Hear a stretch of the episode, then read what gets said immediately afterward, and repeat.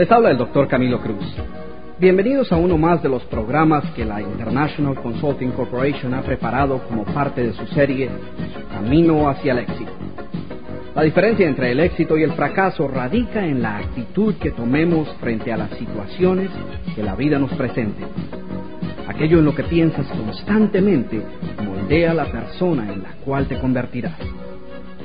Todos y cada uno de nosotros llevamos dentro la semilla de grandeza necesaria para triunfar. Descubre lo que los grandes triunfadores consideran parte fundamental de su éxito. Este es precisamente el programa sobre el cual hablaremos a continuación. El desarrollo de una actitud mental positiva es esencial para el éxito. Y este es, sin duda alguna, el principio que ha cambiado más vidas ha producido un mayor número de profesionales exitosos y ha creado más fortunas que cualquier otro. Sin embargo, muy pocas veces nos detenemos a examinar nuestra actitud y sin darnos cuenta la dejamos a la merced de cuánta influencia externa encontremos a lo largo del camino. En actitud mental positiva, la clave del éxito, tendrás la oportunidad de aprender cómo desarrollar una actitud que te permita aprovechar tus capacidades al máximo y poder así alcanzar todas tus metas. Aprende los 10 mandamientos de la actitud mental positiva y descubre cómo proteger tu mente de los mensajes negativos del mundo exterior. Este programa te mostrará cómo multiplicar tus logros, adquiriendo una gran autoestima y enfocándote en tus metas. Y ahora, toma asiento en primera fila como mi invitado de honor y permíteme transportarte a una de mis más recientes presentaciones sobre la actitud mental positiva, la clave del éxito.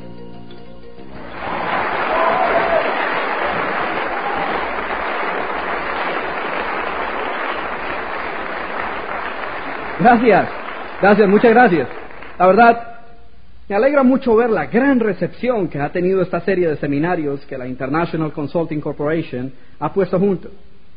Los diferentes programas han sido acogidos con gran entusiasmo, tanto por hombres de negocios quienes han visto grandes aumentos en su producción, estudiantes que han encontrado la mejor manera de aprovechar sus capacidades al máximo y personas en general que han descubierto el secreto para tornar sueños en realidades y poder así triunfar y vivir una vida de plenitud. Entonces, hoy vamos a hablar de la gran importancia de desarrollar una actitud mental positiva y de cómo ésta puede representar en nuestras vidas la diferencia entre el que logremos alcanzar nuestras metas o no. ¿Por qué es que es importante desarrollar una actitud mental positiva? Déjenme darles una de las muchas respuestas a esta pregunta porque no siempre las cosas salen tal como las hemos planeado. ¿No es cierto? ¿No es cierto que las cosas no siempre salen tal como las planeamos? ¿Qué hacer, por ejemplo, cuando nos sucede como aquel muchacho que solo tenía dos pantalones? Y él pues siempre usaba los mismos dos pantalones y ya estaban viejitos ahí, medio desgastados y sucios. Hasta que un día su novia, ya cansada de verlo usando siempre esos dos pantalones, le dijo, ¿sabes mi amor, por, ¿por qué no me traes mañana tu ropa y yo te la lavo? Y el muchacho apenado no quería que ella supiera que él solo tenía dos pantalones. Entonces, esa noche llamó a uno de sus amigos y le dijo, Carlos, necesito que me hagas un gran favor. Necesito que me prestes unos cinco pantalones. No te preocupes, que yo te los devuelvo pasado mañana, bien lavados y planchados. Y al otro día, él le llevó los dos pantalones viejos suyos, junto con los cinco pantalones de su amigo, a la novia. Y al día siguiente eh, su novia lo llamó muy de mañana y le dijo, mi amor, estarás muy contento de saber que ya te tengo la ropa lista. Los cinco pantalones buenos te quedaron preciosos. Los otros dos, como ya estaban tan viejitos, te los corté y te los dejé de bermudas.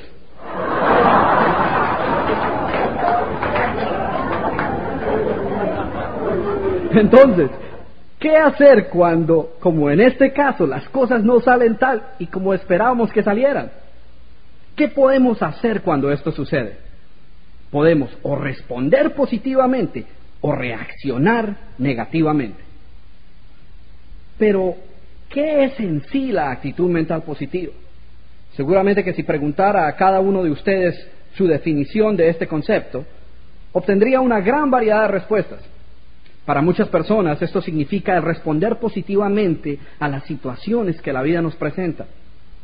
Para otros el poseer una actitud positiva quiere decir el enfrentar la vida con entusiasmo y alegría. Y aún más, existen otras personas que equívocamente piensan que el poseer una actitud mental positiva es ver la vida color de rosa, pretendiendo que todo anda bien, inclusive ignorando problemas que les puedan estar aquejando y que necesitan ser corregidos.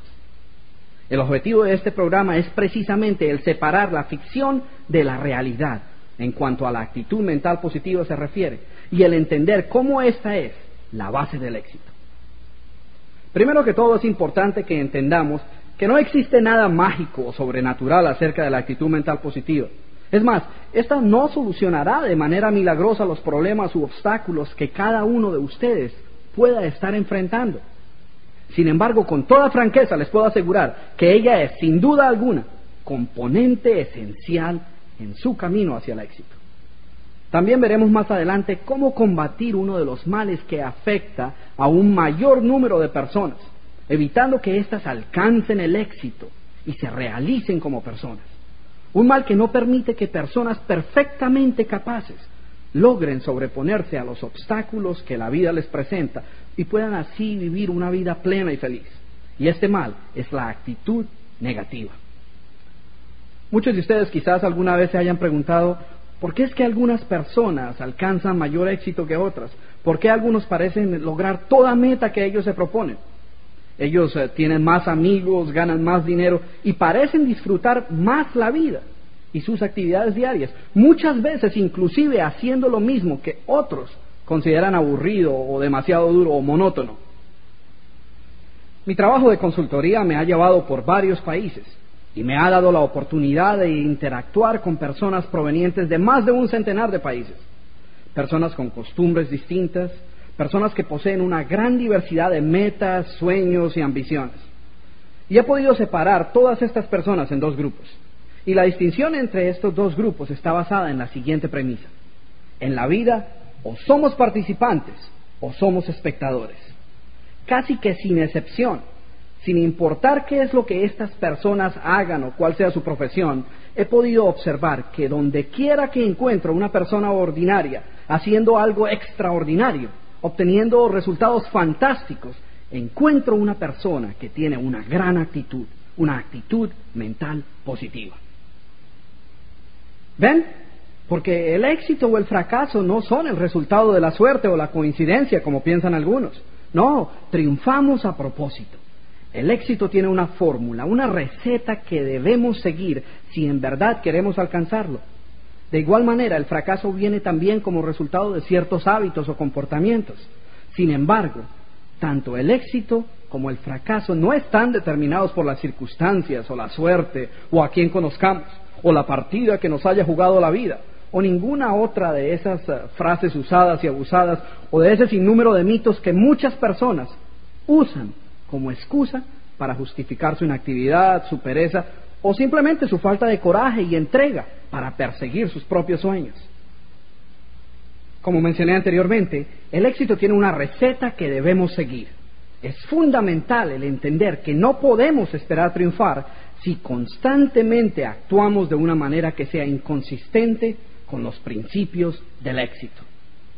Una de las características del triunfador, por ejemplo, es la persistencia, es la actitud de no darse por vencido hasta lograr aquello que se ha propuesto. Ahora bien, si eres el tipo de persona que tiende a renunciar ante la menor dificultad que se te presente, estarás rompiendo uno de los más importantes principios del éxito. Y no existe entonces una razón válida por la cual debas esperar triunfar. Todos nosotros deseamos triunfar, todos queremos tener buenas relaciones con los demás, todos anhelamos alcanzar nuestros sueños. El factor más importante, aquel que garantiza los mejores resultados en cualquier campo y a cualquier hora, es el poseer una actitud mental positiva. Y antes de definir lo que es una actitud mental positiva, aclaremos qué es lo que no es, puesto que existen muchas ideas erróneas acerca de este principio. El poseer una actitud mental positiva no tiene que ver absolutamente nada con ninguna clase de poderes misteriosos o ciencias ocultas. Y no se adquiere decorando nuestros hogares con pirámides o durmiendo con piedras de cuarzo bajo la almohada o usando pulseras o cadenas o joyas magnéticas o ninguna otra clase de esos inventos que comerciantes inescrupulosos tratan de vendernos con la idea de que solo ellos cambiarán nuestra fortuna. El poseer una actitud mental positiva tampoco es, como muchos piensan, el ignorar las realidades de la vida y pretender que todo es color de rosa. Sin embargo, muchos de nosotros caemos víctimas de todas las influencias negativas de aquellos que tratan de vendernos una visión pesimista del mundo, una visión que se centra en los problemas y no en las posibilidades, y nos las tratan de vender como la manera realista de ver las cosas. Déjenme hacerles una pregunta. ¿Cuántos de ustedes alguna vez han compartido de manera entusiasta con un amigo o colega o inclusive con un familiar una idea, una meta una resolución y han escuchado frases como, no hombre, sea realista o mira, bájate de esa nube? Generalmente, ¿qué sigue a este tipo de comentarios? Ellos nos dejan saber todo lo que va a ir mal. Nos pintan una imagen funesta en la cual nosotros hemos perdido todo y nos encontramos hundidos en la miseria.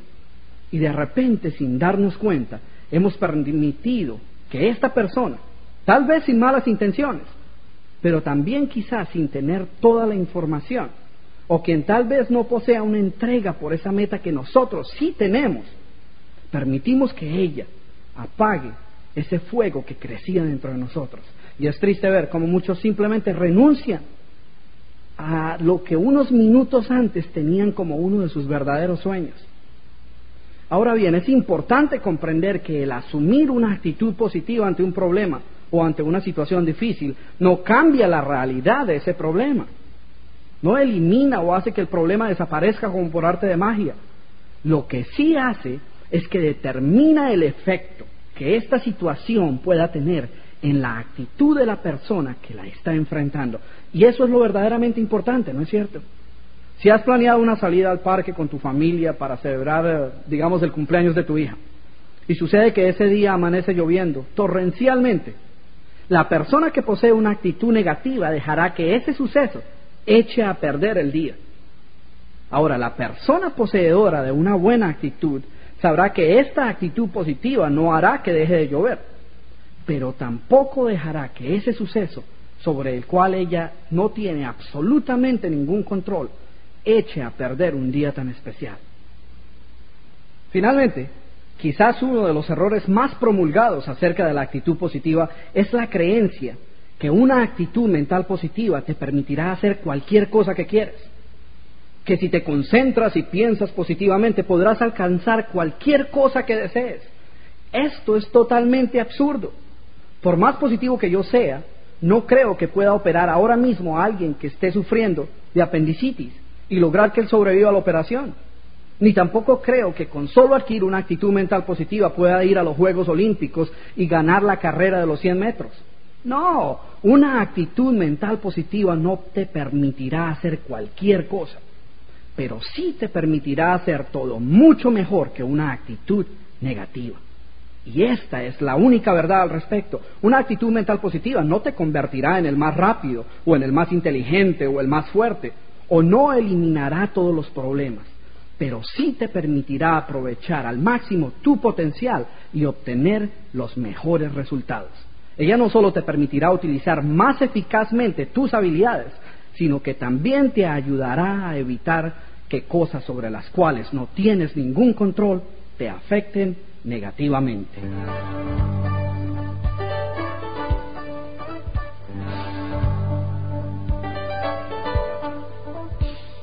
Pues bien, si esto es lo que no es una actitud mental positiva, ¿qué es lo que ella es? Y aún más importante, ¿qué es lo que ésta puede hacer por ti y por tus sueños? En varias ocasiones durante alguna de mis presentaciones, alguien se me acerca y me dice algo como, claro Camilo, que es fácil mantener una actitud positiva cuando uno ya ha experimentado éxito como lo ha experimentado usted. Pero ¿qué hacer cuando uno ha estado trabajando arduamente por salir adelante y no ha logrado avanzar? Esta es una pregunta que solo cada uno de nosotros podemos responder.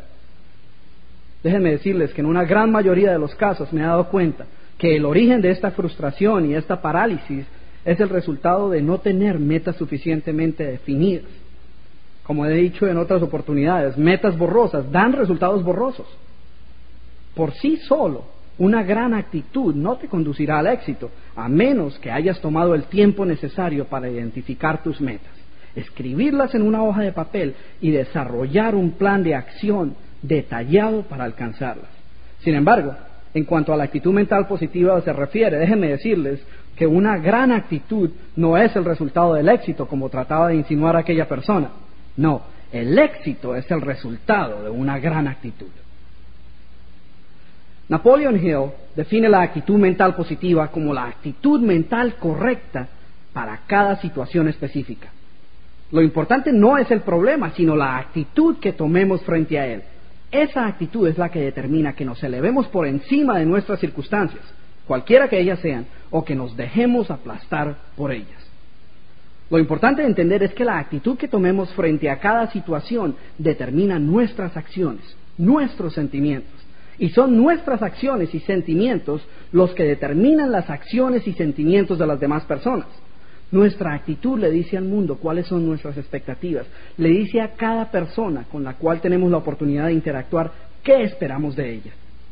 Hace algunos años tuve la oportunidad de tener en una de mis clases a un joven que constantemente se quejaba ante mí de lo que él percibía como un complot en su contra por parte del resto de los estudiantes.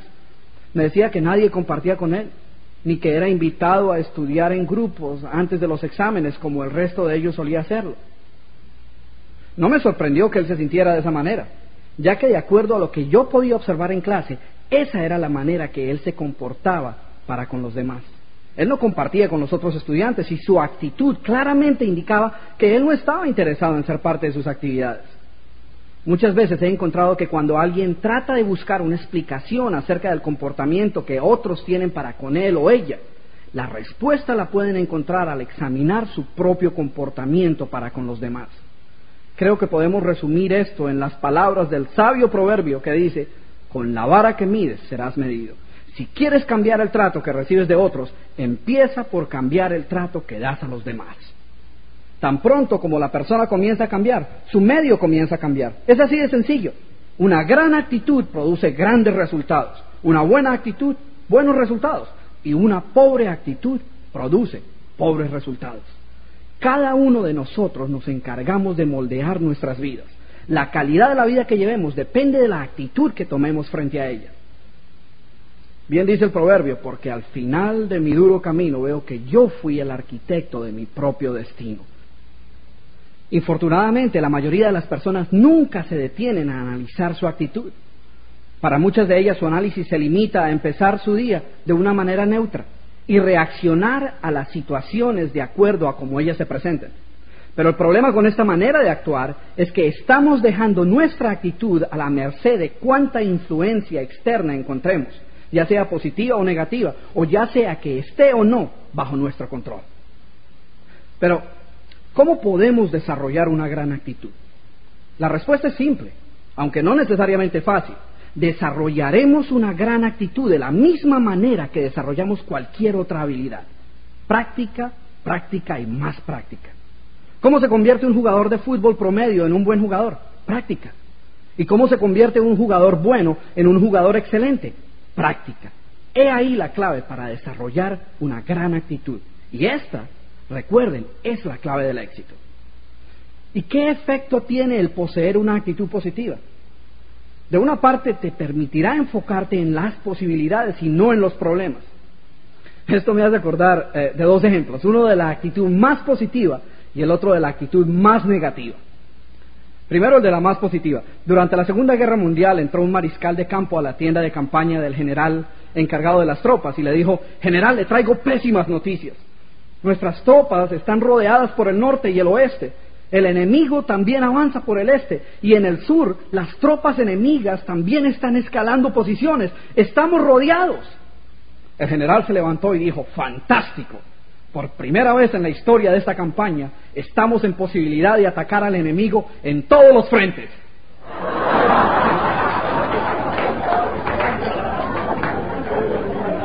Esto es lo que una actitud positiva podrá hacer por ti.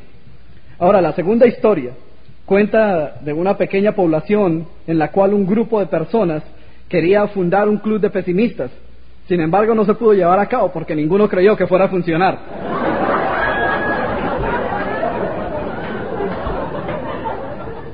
Pues bien, a continuación voy a compartir contigo la receta para desarrollar una gran actitud.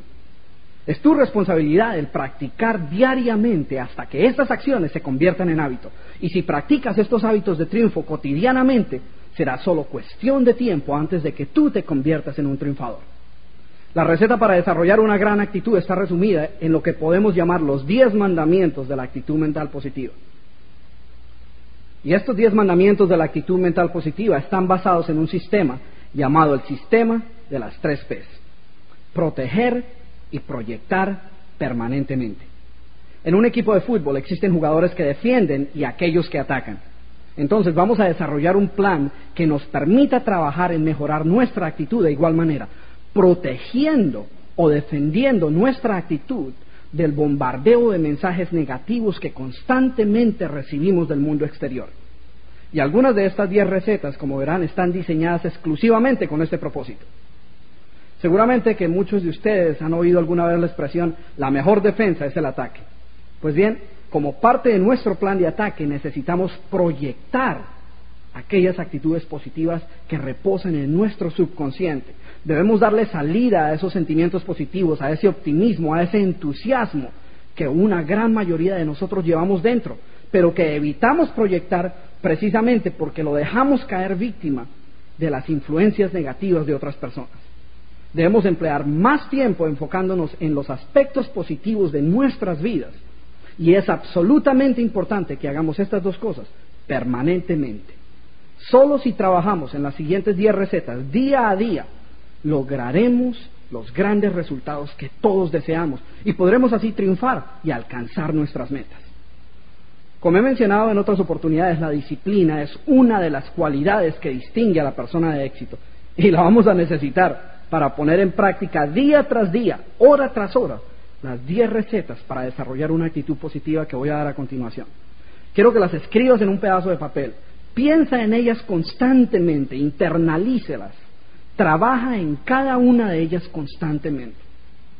En un principio es muy probable que no te sientas muy cómodo con algunas de estas acciones. Y eso es normal, ya que lo que estás haciendo es desarrollando un nuevo hábito.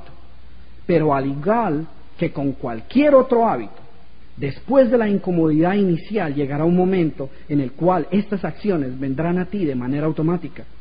Es entonces cuando comenzarás a observar cambios dramáticos en tu vida, en tu relación con las demás personas y en la manera como sorteas las diferentes situaciones de la vida cotidiana. ¿Ves? Seguramente tú habrás oído aquella sabia enseñanza que pregona que solo cosecharás aquello que hayas sembrado. Sin embargo, la verdad es que muchas veces cosechas mucho más que eso. Cuando siembras una acción, cosechas un hábito. Cuando siembras un hábito, cosechas carácter. Y cuando siembras carácter, cosechas un destino. Es así de sencillo. Si comienzas a practicar hábitos de éxito, entonces será solo cuestión de tiempo antes de que tú te conviertas en un triunfador. Es imposible detener este proceso natural. Y esas son las buenas noticias. Sin embargo, Quiero ser muy claro en que una actitud mental positiva no debe ser visto simplemente como una estrategia que vamos a desarrollar para lograr manipular a otras personas. Esta no puede ser simplemente algo superficial, no puede ser una máscara que mostremos a las demás personas. No, el poseer una actitud mental positiva debe convertirse en un estilo de vida, debe ser simplemente parte de tu carácter, debe ser parte de tu filosofía de vida, de tu modo de ser. Y aunque en un principio es probable que debas hacer un esfuerzo extra para adquirir algunos de los hábitos que mencionaremos a continuación, tu entusiasmo y tu interés en los demás debe ser genuino. Recuerda que tu medio solo comenzará a cambiar cuando tú comiences a cambiar. Una actitud pobre produce pobres resultados. ¿Qué pasa con aquellas personas que poseen una actitud totalmente negativa? Tratamos de evitarlas, ¿no es cierto? Su actitud repele el éxito. Su manera de ser es usualmente inconsistente con los principios del éxito. Y esto me hace acordar de una señora que llegó a mi oficina hace algunos eh, años a consultarme sobre un problema. Y me decía, doctor Cruz, yo no sé qué hacer. Mi esposo me odia. Mis hijos me odian. En el trabajo todo el mundo me odia. Diez minutos con esta vieja y yo ya la odiaba.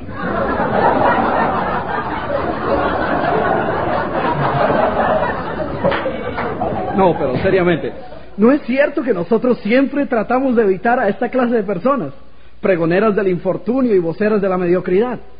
La manera en que tú veas tu futuro determina tu modo de pensar hoy.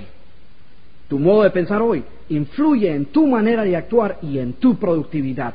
Y es tu manera de actuar hoy la que determina tu futuro. He ahí el secreto del éxito. Recientemente, un programa de televisión muy conocido, en uno de los canales de televisión más importantes de los Estados Unidos, la ABC, reportó los resultados de una encuesta realizada entre un centenar de personas que habían alcanzado los 100 años de edad. Y la encuesta estaba diseñada para tratar de descubrir cuáles habían sido los factores que habían contribuido a su longevidad. Las siguientes cuatro características fueron mencionadas por una gran mayoría de los entrevistados como las responsables, en su opinión, de su larga y feliz vida. Y también quiero presentar lo que en sus propias palabras cada una de estas características significaba para ellos. La primera característica mencionada fue el optimismo, que ellos definían como el tener una visión positiva del mundo. La segunda característica, compromiso, o el estar profundamente envueltos en la realización de metas personales.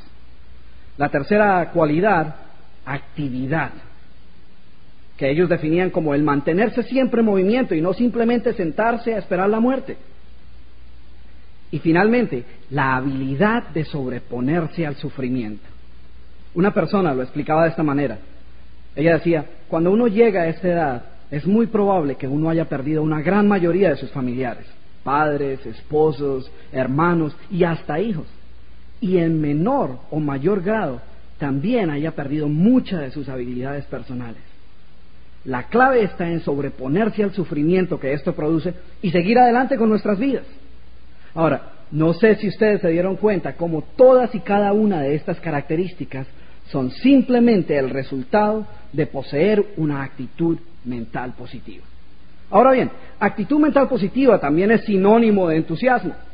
Emerson escribió, nada se logra sin entusiasmo. Existe algo extraordinario acerca de esta cualidad, algo que saca a relucir lo mejor de ti. El verdadero derrotado es aquella persona que ha perdido su entusiasmo. Si una persona lo pierde todo, excepto su entusiasmo, pronto encontrará de nuevo el camino al éxito. El entusiasmo de los triunfadores es contagioso. Él atrae la ayuda y la colaboración de otras personas que encuentran gratificante el poder ayudarles a alcanzar sus metas. Nuestro entusiasmo es simplemente el termómetro que muestra nuestro nivel de compromiso y fe hacia nuestras metas. El entusiasmo es fundamental. Los protagonistas de las grandes historias de éxito no siempre contaron con todo aquello que necesitaban para comenzar su empresa, pero su entusiasmo fue suficiente para atraer la colaboración y la inversión de otros.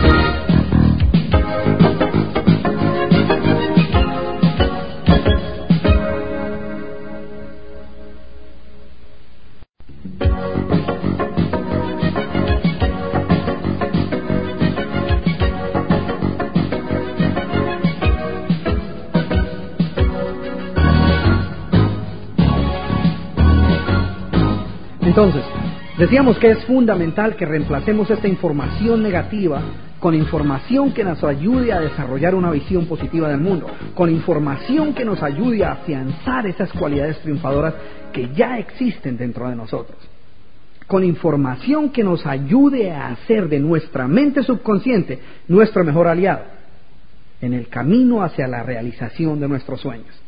Porque la buena noticia y la mala noticia es que la mente subconsciente acepta toda información que le brindes, sin discriminar lo positivo de lo negativo.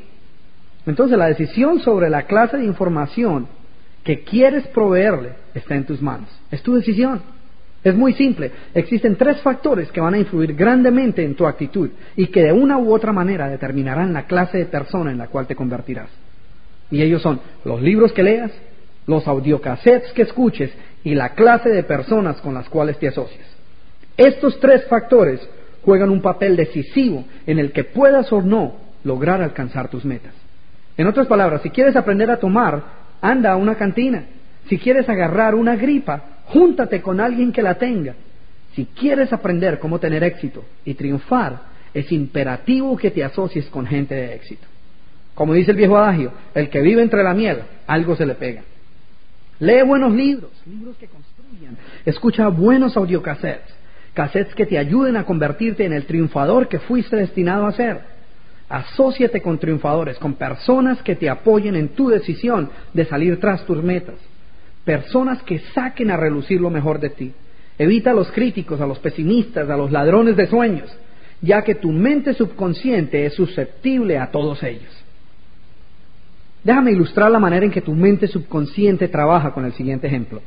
Imagínate que eres presidente de tu propia compañía y que estás buscando el empleado ejemplar. De repente, recibes un llamado de una agencia de empleo y ellos te dicen que si identificas las cualidades, los hábitos, las actitudes y las habilidades de la persona que deseas emplear, ellos te podrán proveer con la persona que llene todas y cada una de tus exigencias. Lo único que tú tienes que hacer es simplemente construir tu trabajador ideal y ellos te lo proveerán. Es así de simple. Ahora déjame hacerte una pregunta. ¿Cómo tratarías a este empleado si él fuera a trabajar para ti? Eh, ¿Serías amigable con él? ¿Le demostrarías tu entusiasmo por tenerlo como parte de tu compañía? ¿Le dejarías saber lo orgulloso que te sientes de que él sea parte de tu equipo de trabajo? Eh, ¿Le dejarías saber cuánto lo aprecias? ¿Le dejarías saber lo inteligente que él es? ¿Harías estas cosas? Claro que sí. Ah, se me ha olvidado advertirte que este es un empleado bastante extraño, en el sentido de que si lo colocas entre personas positivas, amables, productivas y triunfadoras, entonces más positivo, amable, productivo y triunfador él es. Pero si permites que él se asocie con personas negativas, vulgares e inmorales y fracasadas, ¿puedes creer que en poco tiempo él terminará comportándose de la misma manera?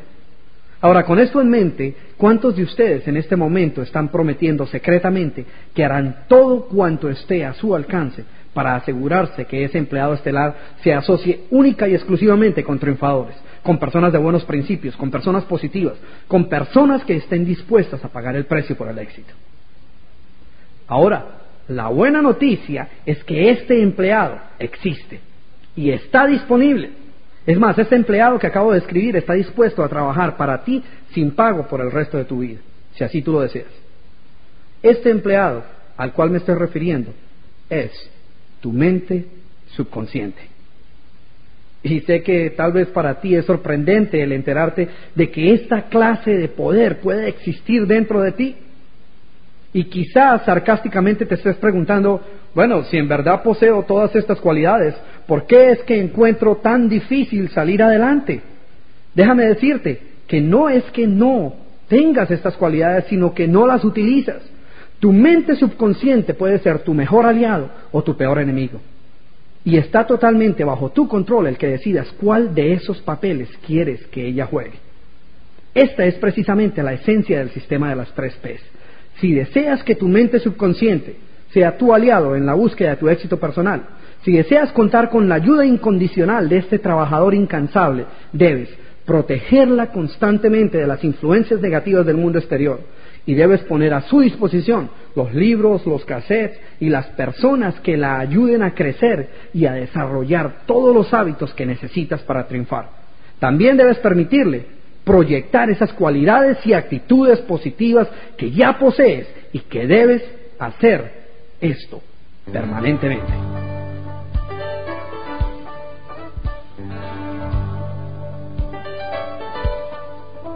Muy bien, el quinto mandamiento de la actitud mental positiva es el cuidar la manera en que nos expresamos hacia los demás y hacia nosotros mismos. Déjame empezar por decir que la persona promedio habla consigo mismo, ya sea mentalmente o en voz alta, 14 horas diarias. Ya sea cuando estamos manejando, trabajando o en cualquier otra actividad en que estemos envueltos, estamos hablando con nosotros mismos, estamos preguntándonos qué es lo que vamos a hacer más tarde o estamos analizando el resultado de algo que hayamos hecho con anterioridad o revisando nuestras metas a corto y largo plazo o estamos juzgando y formando opiniones de otras personas y estamos criticando nuestro propio comportamiento o nuestras acciones. El hablar consigo mismo o meditar o reflexionar o como queramos llamarlo, es una forma de programar y reprogramar nuestra mente, de afirmar nuestros valores, de establecer creencias o ideales acerca de las diferentes situaciones o personas, o de formar opiniones acerca de nosotros mismos, de nuestro potencial o de nuestras debilidades también. No obstante, científicos en el campo del estudio del comportamiento humano han descubierto que tanto como un 80% de todo lo que pensamos es negativo, contraproducente y seguramente que nos está afectando en nuestra vida negativamente. Son muchas las personas que van a presentar un examen o una prueba e inconscientemente ellos van con la seguridad de que no la van a pasar. ¿Cuántas veces alguno de ustedes ha oído a alguien decir algo como, bueno, yo voy a ir a tomar ese examen, pero yo ya sé que no lo voy a pasar? E infortunadamente, las personas que nos rodean muchas veces se encargan de reenforzar ese mensaje negativo. El doctor Chad Helmstedler, autor del libro ¿Qué decir cuando estés hablando contigo mismo? dice que durante los primeros 18 años de nuestra vida, la persona promedio ha oído por lo menos 148 mil veces las expresiones no o no haga eso. Y durante ese mismo periodo de tiempo, son muy pocas veces las que nosotros hemos escuchado de qué podemos ser capaces o qué tan lejos podemos llegar. Afortunadamente, todos estamos en posición de controlar estos mensajes negativos que llegan a nuestra mente. Si ellos provienen de fuentes externas, podemos solucionar el problema simplemente evitando asociarnos con esas personas. Sin embargo, como en muchas ocasiones estas personas suelen ser familiares, amigos o personas cercanas que no podemos o queremos evitar, podemos, como yo he hecho en algunas ocasiones, pedirle a ellos respetuosamente que eviten hacer esos comentarios o críticas que no consideramos que sean constructivas. Ahora bien, en cuanto a la reflexión se refiere, déjenme decirles que esta puede ser nuestra salvación o nuestra condena. En ocasiones cuando recibimos reveses o cuando los resultados eh, han sido mucho menos de lo que esperábamos, solemos ser nuestros más duros críticos, ¿no es cierto? Estos son los momentos en los cuales debemos tener más cuidado de qué es lo que nos estamos diciendo y cómo nos lo estamos diciendo. Es común, por ejemplo, encontrar a una persona que haya terminado de tomar un examen eh, con resultados eh, poco favorables, diciendo algo como, no, pero qué estúpido soy. No, si sigo así no voy a llegar a nada. Yo creo que es mejor eh, si desisto de esta idea ridícula de ir a la universidad. Esto requiere una capacidad que la verdad yo no creo poseer y seguimos con este autocastigo mental, en parte por nuestra frustración. Lo interesante es que no aceptaríamos que otra persona viniera y nos hablara de esa manera. Sin embargo, no lo pensamos dos veces antes de atacar sin compasión nuestra mente y nuestro potencial. No obstante, muchos de nosotros nos hemos encontrado en situaciones como esta, en la que no podemos celebrar o tan siquiera encontrar palabras gratas para justificar los resultados que hayamos obtenido. Entonces, ¿qué hacer? Primero que todo es importante entender que lo que ocurrió es parte del pasado y que nada que digamos o hagamos podrá cambiar ese suceso. No obstante, muchas veces es inclusive necesario dar salida a esa frustración y a ese descontento. Pero cuando hagamos esto es importante que tengamos presente el criticar los resultados y no a la persona. Podemos decir algo como, no, estos resultados dejan mucho que desear. Esta no es la clase de actuación que podemos esperar de una persona decidida y preparada como yo. Que sea esta una lección para saber qué hacer la próxima vez. Sin embargo, estos resultados de ninguna manera me harán desistir de mi meta. Este no es más que un tropiezo. Es tiempo de poner esto atrás, levantarme y seguir adelante. Son muchas las personas que encuentro que me dicen, bueno, Camilo, sí, en verdad yo sé que algunas veces suelo ser eh, tal vez demasiado duro conmigo mismo, pero yo no creo que eso me esté afectando de alguna manera. Déjame decirte que si tú piensas lo mismo, esto sí te está afectando y te está afectando más de lo que tú crees. Tu mente subconsciente se encarga de terminar el trabajo que tus palabras pintan.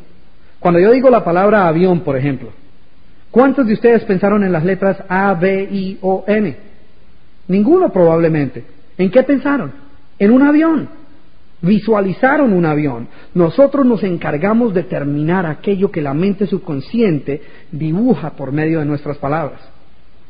Muchas personas en camino a una entrevista de trabajo van repitiendo constantemente frases como, no, tengo un miedo terrible, uy, espero que no me enrede, o, y si el jefe ve que en realidad yo no tengo todas las calificaciones necesarias para esa posición, y si me pregunta esto, o me pregunta lo otro, o, y llegamos a nuestra entrevista listos a aceptar la derrota antes de haber peleado la batalla.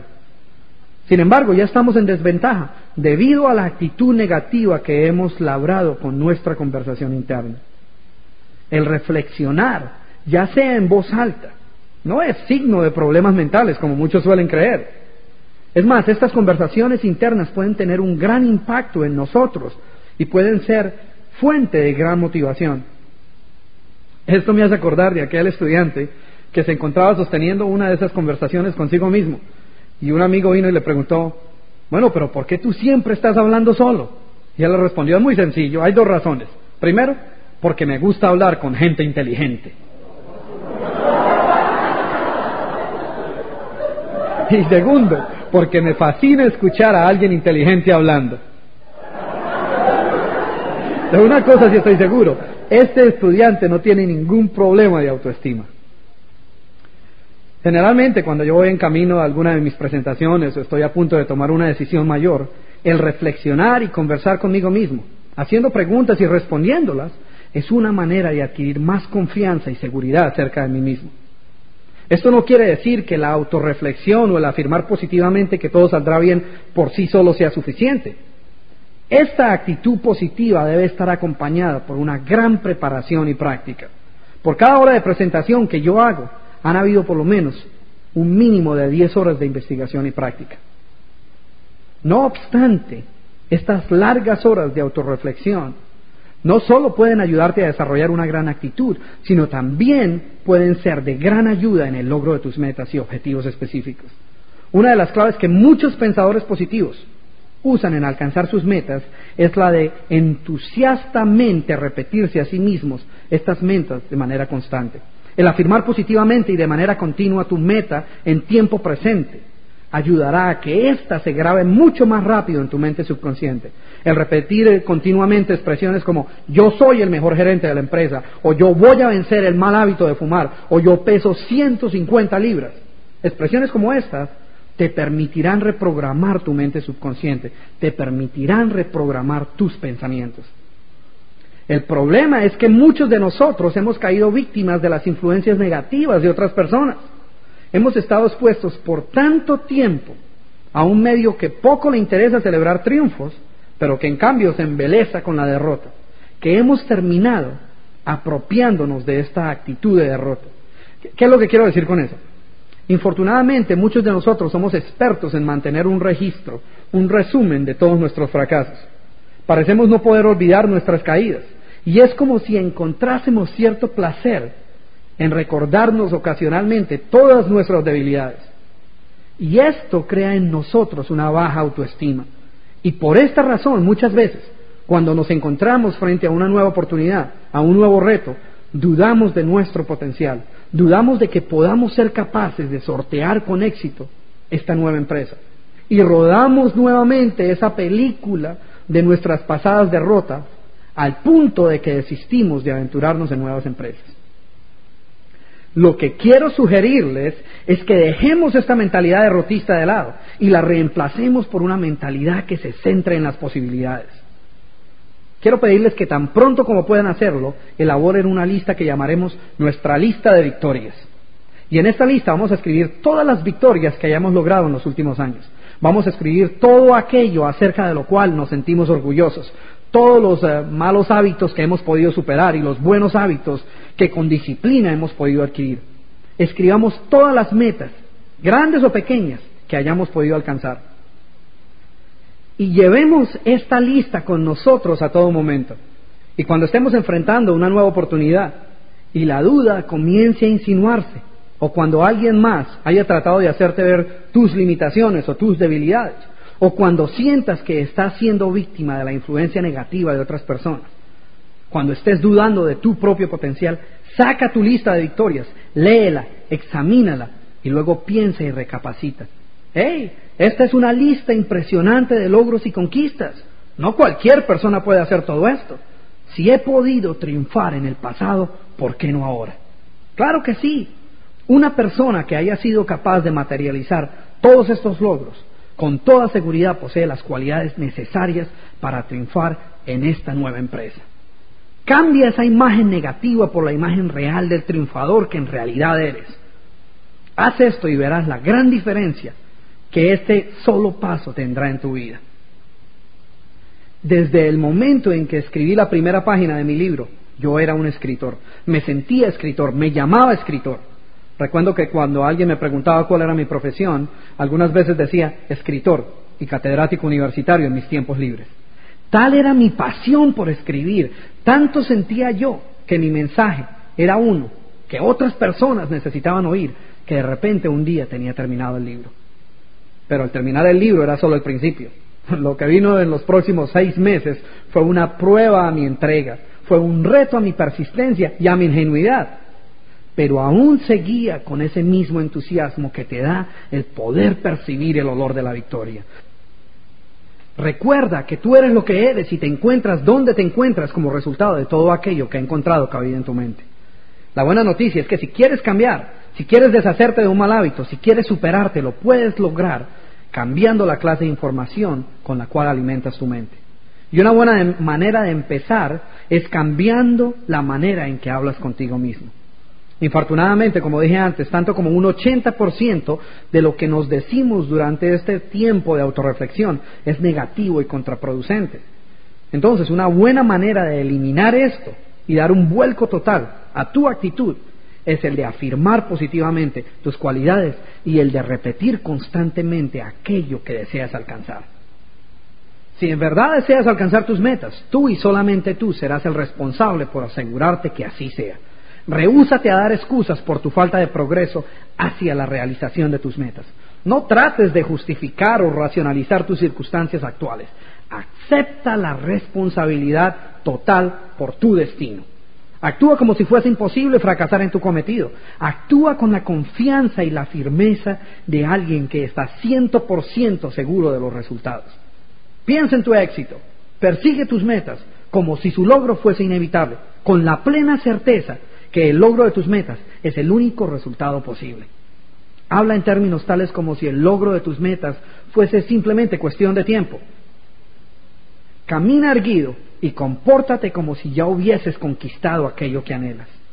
Si una de tus metas es, por ejemplo, el aprender a administrar tu tiempo, entonces comienza inmediatamente a actuar tu nuevo papel, tu nuevo rol de buen administrador de tu tiempo. Compórtate como si ya fueses experto en el campo de la administración eficaz del tiempo. Pretende que eres experto en este campo y que lo único que te queda por hacer es mostrar a los demás con tus acciones cómo ellos también pueden lograrlo. Esta técnica eh, es parte de varias investigaciones conducidas en el campo del aprendizaje acelerado. Lo que los científicos han descubierto es que si tú estás en el proceso de aprender algo nuevo y en la medida en que estudias este nuevo material o adquieres estos nuevos hábitos, tú piensas simultáneamente en diferentes maneras como tú lo enseñarías a otras personas.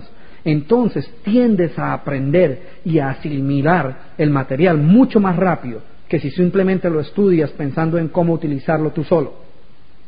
Hago énfasis en esto, ya que muchas personas encuentran un poco extraña esta técnica de pretender y actuar este o cualquier otro papel. Ellos sienten que el pretender es simplemente aparentar algo que no son. Sin embargo, la verdad es que si tú continuamente te repites que eres un gran administrador del tiempo, si te ves como uno y si actúas tu parte y pretendes serlo mientras llegas a serlo, tarde o temprano esta acción que está bajo tu control crea en ti la fe y la creencia en que Él puede en realidad convertirse en un hábito. Y esto te ayuda a desarrollar y adquirir nuevos hábitos. Y una vez desarrolles estos nuevos hábitos, entonces es solo cuestión de tiempo antes de que tú te conviertas en un gran administrador de tu tiempo. Pero bien, una segunda parte de este quinto mandamiento es que debemos cuidar la manera en que nos expresamos hacia los demás. Recordemos que nuestra actitud hacia las demás personas determina su actitud hacia nosotros. Y el éxito que experimentemos en nuestra vida depende grandemente de cómo nos relacionemos con los demás. Muchas veces, ya sea pública o privadamente, nos referimos a otras personas en términos muy poco constructivos o simplemente nuestra actitud hacia ellos es negativa. Cuando sintamos la tentación de hacer esto, paremos por un momento y luego refirámonos a ellos en los términos en que quisiéramos que ellos se refiriesen a nosotros. Recuerden, podemos expresar nuestra discordia e inclusive nuestro enojo hacia ellos, reprochando o criticando la acción o los resultados, pero no criticando o reprochando la persona. En todos mis seminarios no dejo de expresar mi firme creencia de que todos y cada uno de nosotros estamos en capacidad de impactar positivamente las vidas de aquellos con quienes entramos en contacto. Y es triste que casi siempre permitimos que esta oportunidad pase de largo, privándonos no solo de haber podido impactar positivamente la vida de otro ser humano, sino privándonos también de la satisfacción que esto trae. ¿Qué consecuencias puede en verdad traer esto? Quiero que te imagines que el día de mañana tu teléfono suena y al otro lado de la línea se encuentra una persona a la cual tú respetas mucho, a quien tú admiras. Tú sabes que ella es una persona sincera, honesta y en la cual tú pondrías toda tu confianza. Y esta persona simplemente te dice, Carlos, quiero que me escuches por un momento. No te he llamado a pedirte ningún favor. Es más, debí llamarte hace mucho tiempo. Pero quiero tomar esta oportunidad para dejarte saber que tú eres una de las personas más íntegras que he tenido la oportunidad de conocer. Tú eres un baluarte de tu comunidad, un gran crédito a tu profesión. Quiero que sepas que siempre he creído, y así se lo he dejado de saber a mi esposa, que tú eres un padre y esposo ejemplar. Tú eres la clase de persona de la cual me siento orgulloso de llamar mi amigo. Y quiero que sepas que cuando me encuentro contigo, mi grado de motivación es mucho mayor, porque tú eres la clase de individuo que sabe sacar a relucir lo mejor de las otras personas. Y por esta razón quería llamarte hace mucho tiempo, simplemente para dejarte saber cuánto te estimo. Y eso es todo lo que quería decirte. Espero que pases un gran día y que estés muy bien. Y hasta pronto. Y luego cuelga. Eh, quiero repetir nuevamente que se trata de un viejo amigo, sincero. Tú sabes que él no tiene motivos alternos para decirte lo que te acaba de decir. Teniendo eso en cuenta, déjame preguntarte, ¿qué clase de día tendrás después de haber escuchado esto a primera hora de la mañana. Si vas a hornear un pastel, ¿hornearías un mejor pastel? Si eres profesor, ¿crees tú que enseñarías una mejor clase ese día? ¿Crees que ese día serías un mejor profesor o un mejor padre de familia? Si eres un vendedor, ¿crees que ese día serías un mejor vendedor? ¿Qué clase de día crees tú que tendrías? No es cierto que indudablemente tendrías un mejor día. Sin embargo, ¿Qué tanto más sabes ese día acerca de tu profesión? O acerca de hornear un pastel, o acerca de vender más. ¿Qué conocimiento extra has recibido acerca de tu profesión? Ninguno. No has adquirido absolutamente ninguna nueva información acerca del oficio que vas a llevar a cabo. No sabes ahora más de lo que sabías antes de recibir la, la llamada. No obstante, tú crees que serías una mejor profesión que serías un mejor padre, un mejor vendedor. ¿Por qué? Porque tu imagen propia, tu autoestima ha sufrido una transformación repentina.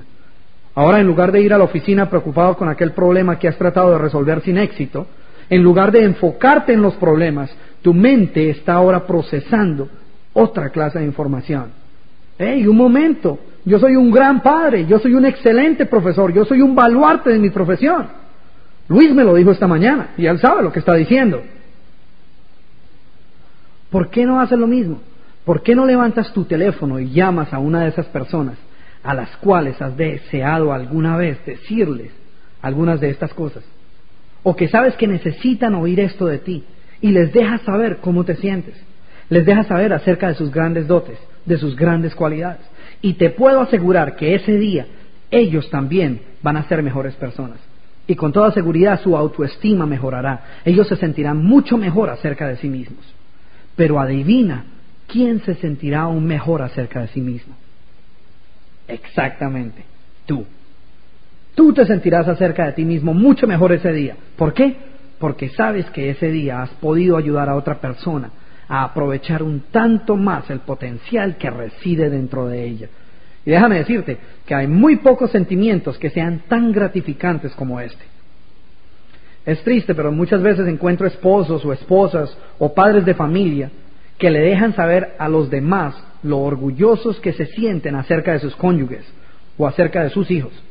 Y eso está bien, no me malinterpreten. Sin embargo, muchas veces la persona que más necesita oír esto nunca lo escucha. Es importante que seamos portadores de buenas noticias y que lo hagamos constantemente.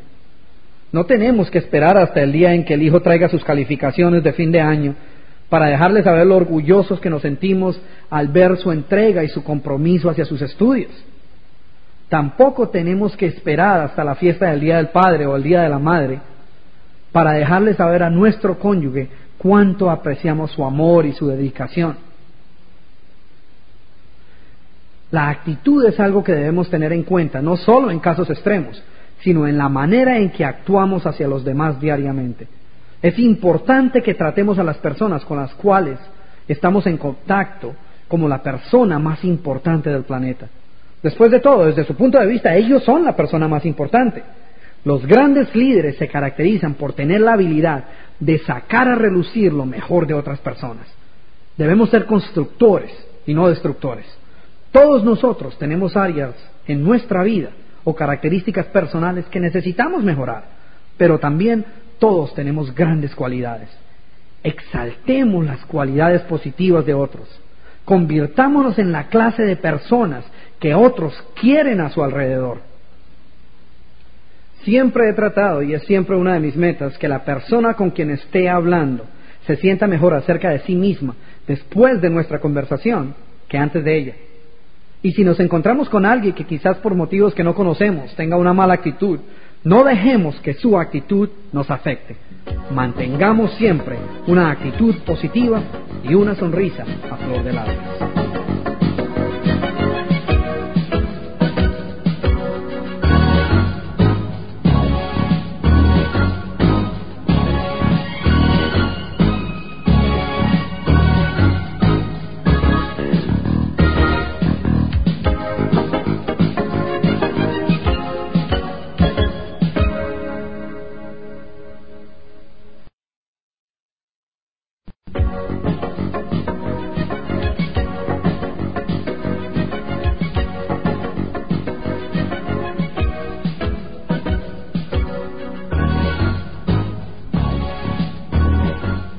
Sexto mandamiento de la actitud mental positiva es cambiar la manera en que saludamos a los demás.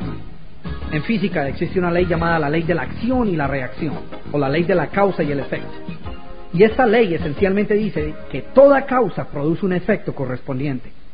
De igual manera, todos nosotros producimos causas o acciones diariamente, y nuestro medio simplemente se encarga de devolvernos el efecto correspondiente.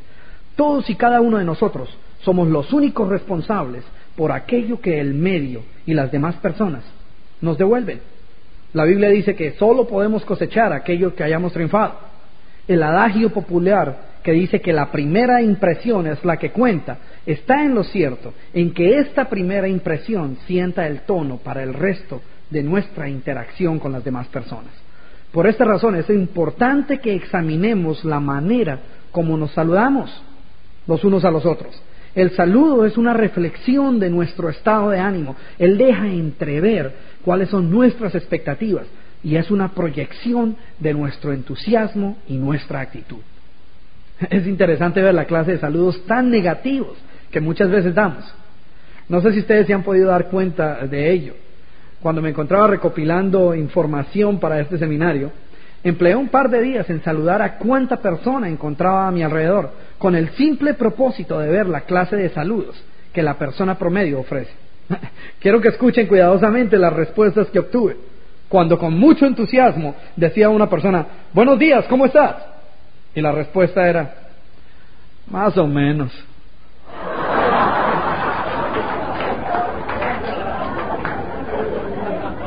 Ah, otro, otro saludo muy popular. Y un día voy a pedirle a alguien que pase aquí al frente y me explique qué es exactamente lo que quiere decir. Ay, pasándola. Ah, escuchen ese saludo que me causó mucha gracia. Eh, buenos días, ¿cómo estás? Bien por no preocuparte.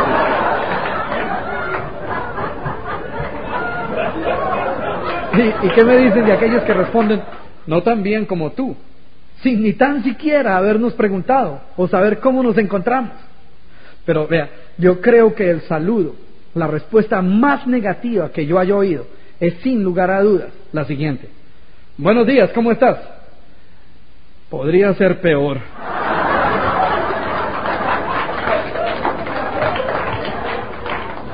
¿Qué clase de respuesta es esta? ¿Qué mensaje creen ustedes que estamos enviando a las demás personas? Todas estas son respuestas negativas y solo se encargan de reprogramar negativamente nuestras expectativas de ese día. Hace algunos meses salí muy de mañana a caminar con mi madre y lo comentaba yo acerca de un ejercicio que sugiero en mis charlas acerca de este tema en particular. Y el ejercicio consiste en simplemente saludar a toda persona que se encuentre a un metro a la redonda de nosotros. De esta manera podremos adquirir el hábito de saludar a los demás y también podremos observar el efecto que esto tiene en nuestra propia actitud. Yo creo que debí saludar a unas 20 personas en la media hora que caminamos y pese a que mi madre me había advertido que los resultados iban a sorprenderme, puesto que la gente en la ciudad va de afán y no le gusta saludar o es desconfiada, u otro sinnúmero de mitos que hemos construido para evitar saludar a los demás, todas estas personas, algunas un tanto extrañadas, debo decir, me devolvieron el saludo, muchas con una sonrisa. Estoy seguro que si todos hiciéramos esto, viviríamos en un mundo mejor un mundo muy diferente al cual estamos viviendo. Permitamos que nuestro saludo en verdad refleje nuestra actitud interior. Cuando alguien nos pregunte cómo estamos, simplemente respondamos fantástico o excelente o magnífico. Y si en verdad quieres darle qué pensar a tu interlocutor, responde fantástico y aún mejorando. Y seguramente algunos de ustedes se estarán preguntando, pero bueno Camilo, ¿es todo día fantástico? Yo creo que sí. Y si ustedes no lo creen, simplemente traten de perderse uno de ellos. Sí, todo día es fantástico. Cada día de nuestra vida tenemos la posibilidad de levantarnos y trabajar en alcanzar nuestros sueños. Y ese solo hecho lo hace un día fantástico. La mayoría de los doctores y psicólogos con quien hables te dirán que la manera como te sientas en determinado día depende única y exclusivamente de la manera como quieras sentirte y la manera como esperes sentirte. Si quieres sentirte bien y esperas sentirte bien, te sentirás bien. Ahora, cuando nos despidamos de alguien, no digamos simplemente que estés bien o nos vemos. Con entusiasmo digamos que tengas un gran día. O como yo digo al despedirme al final de todas mis conferencias, nos vemos en la cumbre del éxito. Dejemos que nuestro saludo y nuestra despedida sea una reflexión de nuestro entusiasmo por la vida y que refleje la actitud positiva que poseemos.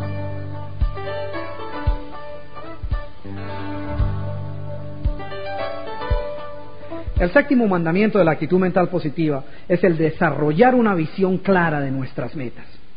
El poseer una visión clara de nuestras metas y objetivos tiene un impacto directo sobre nuestra actitud.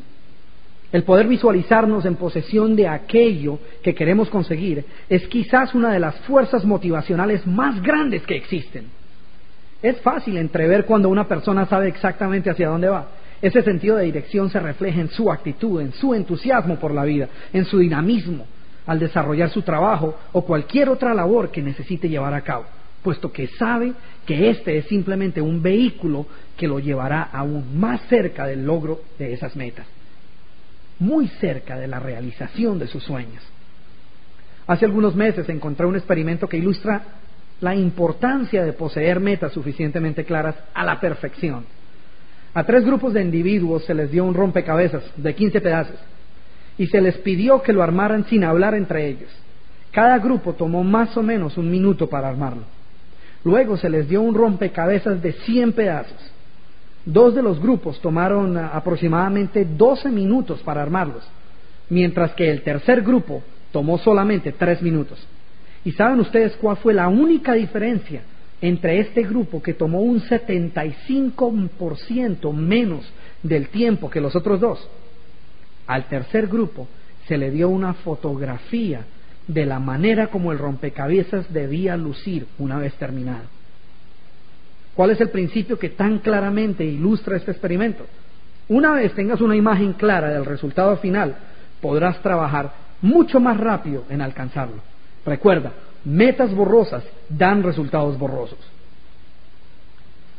La Universidad de Yale, una de las mejores universidades de los Estados Unidos, realizó un estudio en el año de 1953 y descubrió que de aquellos estudiantes que se graduaban aquel año, únicamente un 3% tenían metas fijas, objetivos claramente definidos. Únicamente este pequeño número de estudiantes había tomado el tiempo para escribir sus sueños en un pedazo de papel, escribir aquellas cosas que eran realmente importantes para ellos, aquellas cosas que querían alcanzar, y aún más importante, con una fecha definitiva para su consecución. Veinte años más tarde, la universidad hizo un seguimiento con este mismo grupo de estudiantes y descubrió que el 3% que había escrito sus metas y que había definido claramente un plan de acción había alcanzado 100 veces más que el otro 97% puesto junto. Estos resultados son muy claros. Necesitamos tener metas fijas y objetivos claros antes de empezar. Todos los estudiantes que se graduaron ese año habían invertido un promedio de cinco años en la universidad aprendiendo los fundamentos de sus profesiones. Ellos sabían cómo desempeñarse en sus trabajos, pero únicamente un pequeño número tenía una visión suficientemente clara de sus metas y objetivos. El visualizarte constantemente, ya habiendo alcanzado tus metas, no solo te permitirá adquirir una actitud mental positiva, sino que es fundamental para alcanzar tus metas. Donde yo me encuentro ahora es el resultado de una profecía hecha realidad. Desde que era pequeño, uno de mis grandes sueños era la posibilidad de viajar por todo el mundo, aprendiendo nuevas costumbres y lenguajes. Soñaba con visitar museos y lugares históricos y grandes ciudades. Y aunque en un principio esto no era más que un sueño, estaba completamente seguro que era un sueño que podía convertirse en realidad. Por eso hice todo cuanto estuvo a mi alcance para mantener ese sueño vivo. Y recuerdo que en las tardes, cuando terminaba mis clases en la escuela, solía caminar largas horas por las embajadas de los diferentes países en mi ciudad natal, coleccionando lo que para otras personas era simplemente un montón de basura, en la forma de postales, mapas, guías turísticas, eh, postales de todos los colores y tamaños, mapas, estampillas, periódicos en diferentes idiomas que yo no podía entender sin embargo, todos estos papeles simplemente dibujaban una bella imagen de aquellos lugares que visualizaba en mis sueños. Todos ellos encontraron reposo en las paredes de mi cuarto. Durante mi último año de escuela secundaria recuerdo una época en la cual no podía encontrar un centímetro cuadrado de espacio limpio en las paredes de aquella habitación. No es sorprendente entonces que únicamente cinco años más tarde me encontrase en estas tierras lejanas habiendo ya experimentado la felicidad de caminar lentamente a través del Parque Central de Nueva York en una mañana de otoño, cuando los árboles lucían exactamente igual a aquellos de la postal que descansaba en la pared de mi cuarto, entre el mapa de San Petersburgo y un retrato de la familia real de Suecia.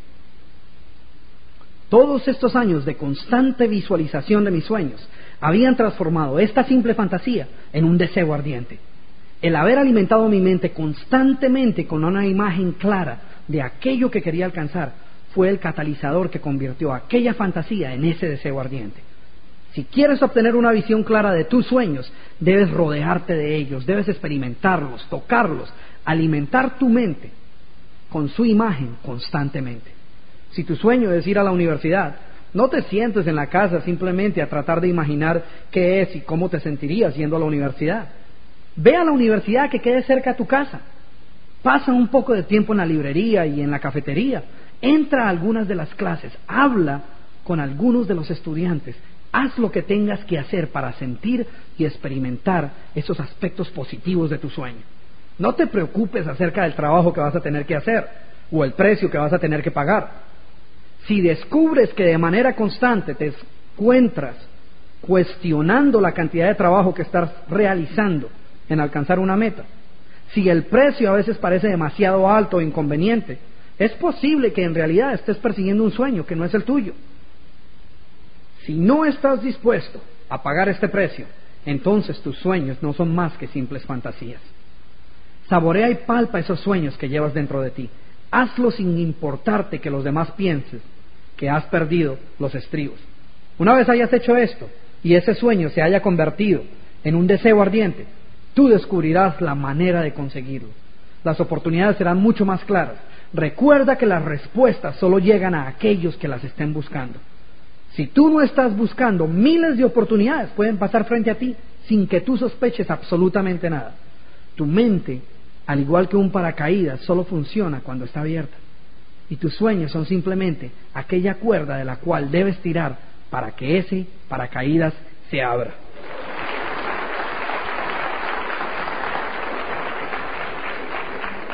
Bien, el octavo mandamiento de la actitud mental positiva es el no perder nuestra admiración por la belleza del universo.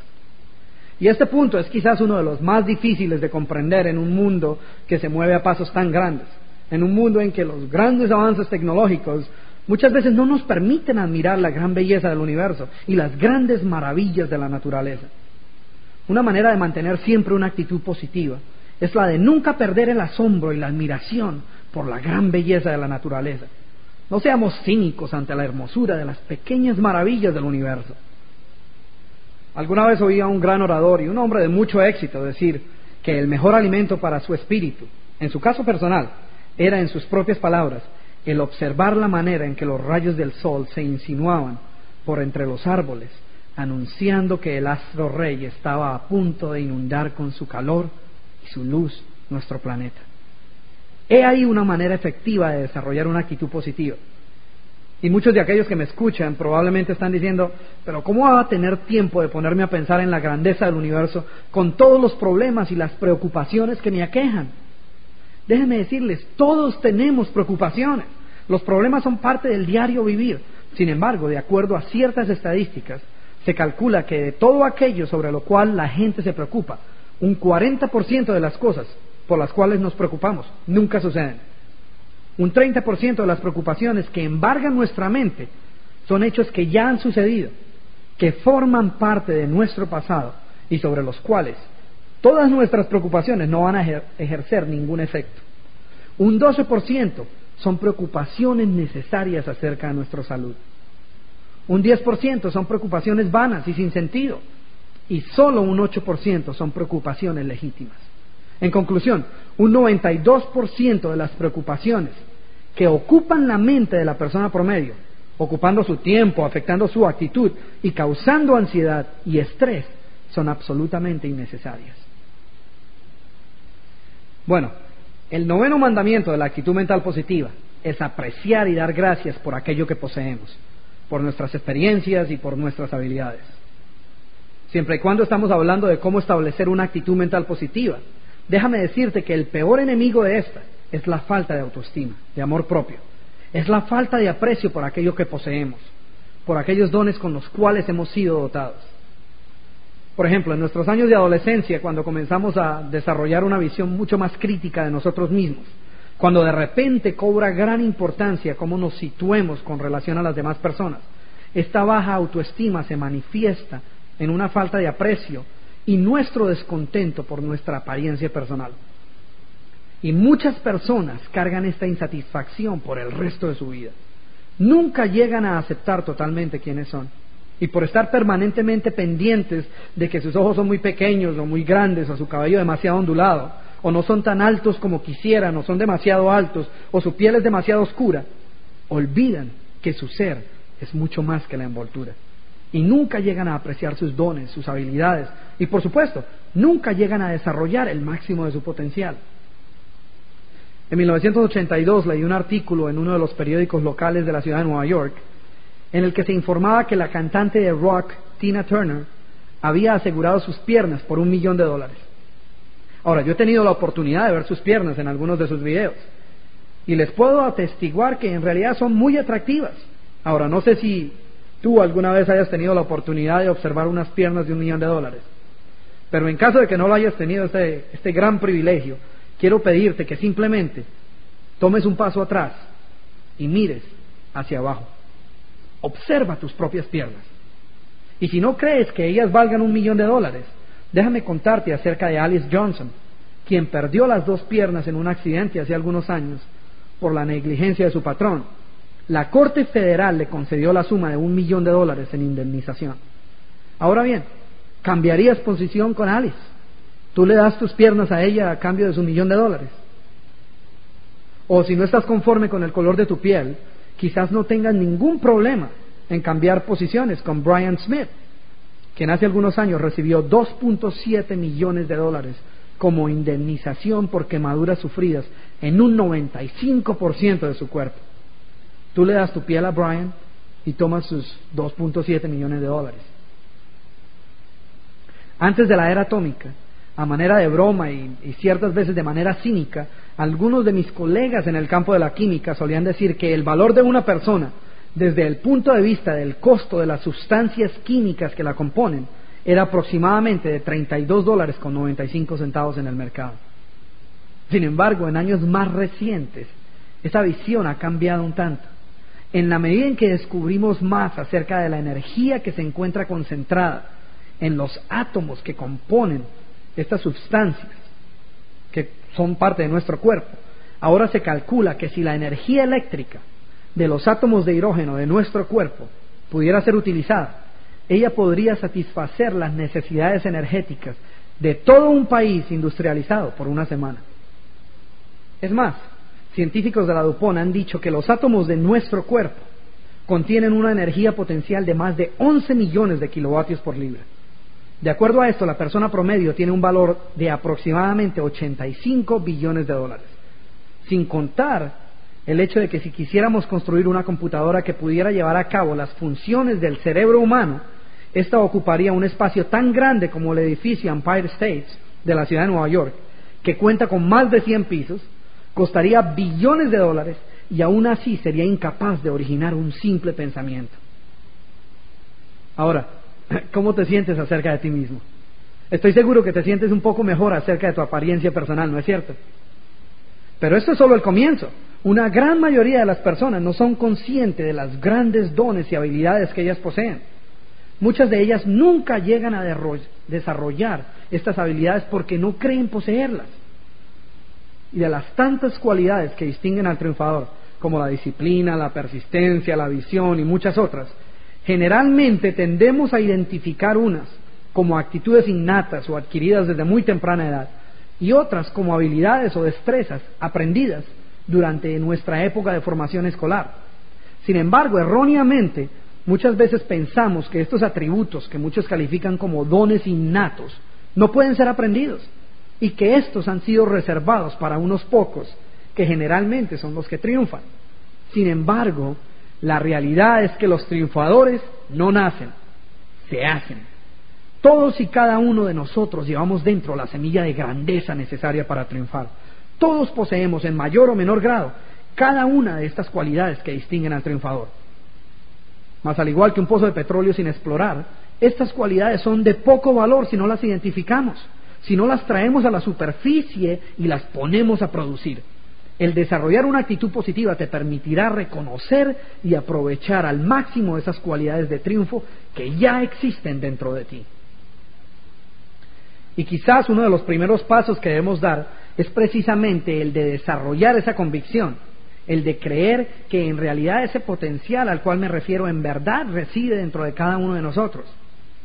Emerson estaba en lo cierto cuando decía, lo que se encuentra frente a nosotros y, lo que se encuentra detrás de nosotros, en nuestro pasado, es totalmente insignificante comparado con lo que se encuentra dentro de nosotros. La manera de desarrollar esta actitud positiva es diariamente dar gracias por esos dones, por esas cualidades. dar gracias por nuestras experiencias, por tener la oportunidad de vivir un día más a plenitud y poder impactar la vida de otras personas de manera positiva. También debemos apreciar y recibir con actitud positiva los problemas y las dificultades que se nos presentan, porque como Napoleón Hill dice, estos traen consigo la semilla de un beneficio aún mayor. Las únicas personas que no experimentan ningún problema o adversidades son aquellas personas que no están en el campo de batalla. Aprende a apreciar tus problemas, porque estos son señales de que estás creciendo, que estás creciendo como persona. A grandes problemas, grandes soluciones. Debemos derivar de nuestras adversidades un descontento que nos inspire a, tratar de nuevo. Recuerda que las adversidades no son más que oportunidades disfrazadas. El camino al éxito no es recto y falto de obstáculos. No, el éxito es escurridizo. Se esconde muy bien para asegurarse que solo aquellos que en realidad lo anhelen logren alcanzarlo.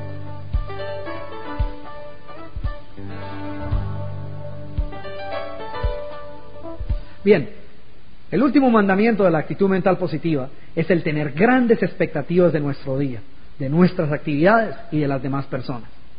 Y quizás tú hayas oído el, popular adagio que dice, hay que ver para creer. Pues bien, esta es una actitud errónea. La verdad es que hay que creer para poder ver. Debes creer que puedes triunfar para poder triunfar. Tienes que creer que mereces el éxito para poder alcanzarlo. Si quieres alcanzar una meta, por ejemplo, perder 10 libras de peso, primero debes creer que podrás perder ese peso. Entonces debes esperar triunfar en tu cometido de perder esas libras de peso y por último debes prepararte y hacer cuanto sea necesario para poder lograrlo. Solo entonces podrás alcanzar tu meta. Las expectativas que tengas al comienzo de una nueva empresa, al comienzo de un nuevo día, influyen grandemente en los resultados obtenidos. Nuestra actitud le dice al mundo qué es lo que esperamos de él. Si es una actitud de triunfo y decisión, estamos diciendo que esperamos triunfar y que no vamos a permitir que ningún obstáculo, grande o pequeño, se interponga en nuestro camino. De igual manera, debemos tener grandes expectativas de las demás personas, de nuestros hijos, de nuestros cónyuges o de nuestros empleados. En la ciudad de Los Ángeles, a mediados de los años 80, se llevó a cabo un experimento que involucraba a estudiantes de la escuela primaria. Este curso en particular había tenido muy bajo rendimiento en el pasado y los profesores, la verdad, no esperaban mucho de él, debido a que, según algunos, los niños venían de barrios muy pobres, eh, no estaban muy bien alimentados y pertenecían a familias no muy estables. Sin embargo, aprovechando la llegada de un nuevo profesor a la escuela, se decidió tratar algo nuevo.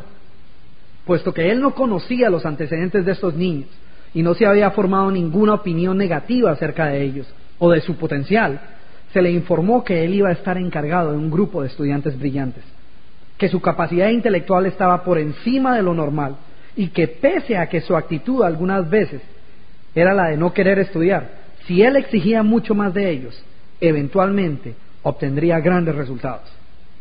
Y él, ignorante de las verdaderas circunstancias, comenzó su año escolar. Al finalizar ese año, los estudiantes no solo habían mejorado un ciento por ciento de sus calificaciones, sino que muchos de ellos habían obtenido resultados mucho mejores que los que aquellos estudiantes que en verdad eran percibidos como superdotados. Lo interesante es que al pedírsele al profesor que evaluara este curso con respecto a los demás cursos, él concluyó que definitivamente estos estudiantes parecían disfrutar mucho más del proceso educativo, que su actitud era mucho mejor que la de otros cursos y que indudablemente ellos tenían una mejor posibilidad de triunfar en la vida. Esta es una historia verdadera. Aquellos encargados de estudiar los resultados de este experimento solo pudieron concluir que las causas de tan asombroso cambio era que las expectativas habían cambiado en la mente del profesor. Él asumió que podía esperar mucho de ellos, por esta razón exigió mucho de ellos. Los estudiantes, al ver que más era demandado de ellos, respondieron de acuerdo a lo que de ellos esperaba. Y esto sucede no solo en la escuela, sino con nuestros hijos, nuestros empleados y en general con todos aquellos con quienes entramos en contacto. Si esperamos que grandes cosas sucedan en nuestras vidas, actuaremos de acuerdo a esas expectativas y grandes cosas sucederán. De otra parte, si esperamos muy poco de otras personas, ellas generalmente llenarán nuestras expectativas. Zig Ziglar contaba una historia alguna vez sobre algo bastante interesante que sucede con la tribu Achanti en la isla de Ghana. Como parte de su tradición, esta tribu tiene por costumbre asignar parte del nombre a cada persona de acuerdo al día en que hayan nacido. Por ejemplo, aquellas personas nacidas en domingo llevan como parte de su nombre la palabra acuasi, que significa religioso, espiritual, bondadoso. Interesantemente, un gran número de los líderes religiosos y espirituales de esa tribu llevan el nombre Acuasi. De igual manera, aquellas personas nacidas el miércoles llevan por nombre Cuacu, que significa violento, de carácter volátil y áspero. Sorprendentemente, un gran porcentaje de los crímenes cometidos en la isla de Ghana son cometidos por personas nacidas el miércoles. ¿Qué es lo que esto nos dice? La gente responde de la manera que nosotros esperamos que ellas vayan a responder. Si tenemos grandes expectativas, responderán de esa manera. Pero si nuestras expectativas son negativas, también lo harán así. Imagínense a una mujer pronto a dar a luz en la isla de Ghana, rogando que su hijo no nazca el miércoles. Ahora imagínense al pequeño Cuacu arribando un miércoles y un par de años más tarde, quizás al tener algunas dificultades al caminar o dejar caer la pelota mientras juega, alguien diga, bueno, ¿y qué más se puede esperar? Después de todo, el niño nació el miércoles. Pero esto no es algo que solo afecte a la tribu Achanti o a los niños de las escuelas de Los Ángeles. El tener grandes expectativas es usualmente la diferencia entre el éxito y el fracaso. La manera en que tú veas tu futuro determina tu modo de pensar hoy. Tu modo de pensar hoy determina e influye en tu manera de actuar y en tu productividad. Y es tu manera de actuar hoy la que determina tu futuro. He ahí el secreto del éxito. Pon en práctica estos 10 secretos que hemos enumerado. Determina cuáles son tus sueños, tus metas y qué debes hacer para alcanzarlas. Pon oídos sordos a aquellos que tratan de desanimarte. Y si haces esto, no solo te garantizo que tendrás una vida más plena, pero te aseguro que podrás alcanzar cualquier meta que te propongas. Pon estos principios en práctica y muy pronto estoy seguro, tú y yo nos veremos en la cumbre del éxito. Gracias.